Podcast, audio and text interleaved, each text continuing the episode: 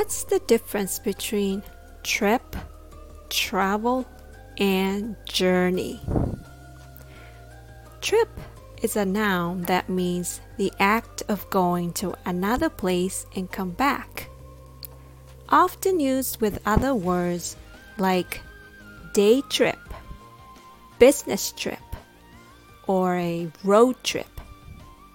It can be a short trip to a nearby store. When you go on a trip, it's the same thing as traveling.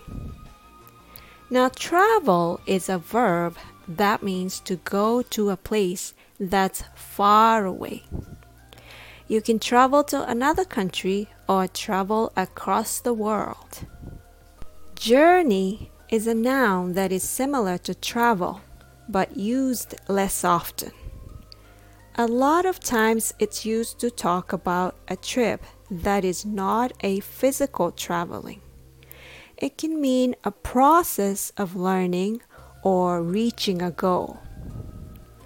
We're all on a journey together of learning English and improving our pronunciation.